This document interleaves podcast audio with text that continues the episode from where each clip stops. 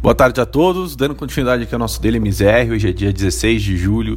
Tivemos aí um dia mais negativo, é, tanto para as bolsas internacionais quanto para a bolsa brasileira, que vinha ali de dois dias consecutivos de alta. É, lá, lá fora, os temores sobre a recuperação econômica é, voltam realmente a assombrar os mercados após ali alguns dados fracos vindos da China e vindo dos Estados Unidos é, esses temores de que é, a recuperação da economia ela possa estar perdendo algum tipo de fôlego, é, naturalmente pressiona os ativos de risco como um todo. Né? E aí, quando a gente olha a, a divulgação de alguns dados que foram um pouco impressionantes é, em relacionados à economia chinesa e à economia americana. Nos Estados Unidos, os balanços corporativos também não, é, também não ajudaram, né? É, com, os bancos, é, com os bancos americanos continuando reportando resultados mistos. E aí realmente você começa a ter né, o próprio investidor questionando essa volta mais rápida da economia, ou até mesmo essa recuperação de forma mais rápida.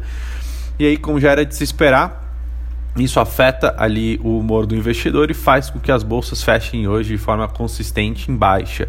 O Dow Jones fechou em queda de 0,50, é, o S&P recuou ali 0,34 e o Nasdaq também cedeu 0,73.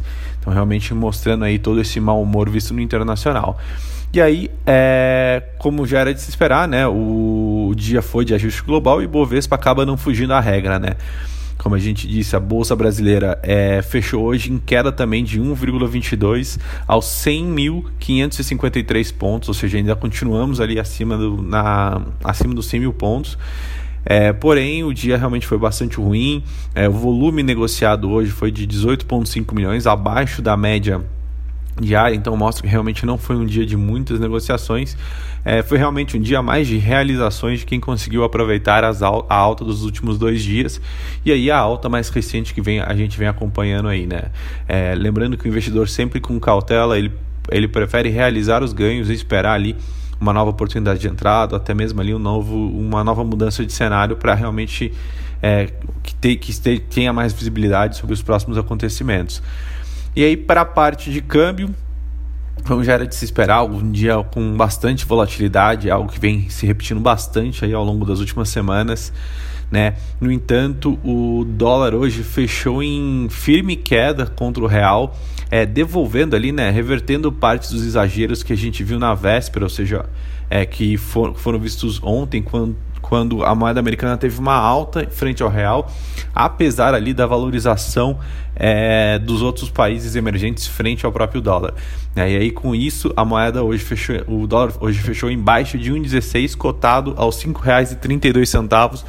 Porém, novamente a gente não vê né, o real conseguindo sair dessa banda dos R$ 5,30, né? Quase bate ali no 5,40, vem para os 5,30.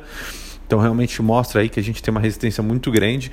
Porém, esse alívio é, visto hoje no câmbio é, fez ali com que a gente tivesse uma queda bem leve na parte mais intermediária da curva de juros. Porém, aí a, a curva como um todo se manteve praticamente estável, é, monitorando muito ali o, muito qual, é, qual foram os discursos né, do presidente. Desculpa, monitoraram ali os comentários do presidente do Banco Central, é, Roberto Campos, né, e também ali é, você teve uma redução né, da, dessa pressão por conta do mega leilão do Tesouro também. E aí, com isso, é, a curva de juros se manteve praticamente estável. E é, por hoje essas são as notícias. Amanhã a gente volta com mais informações. Muito obrigado.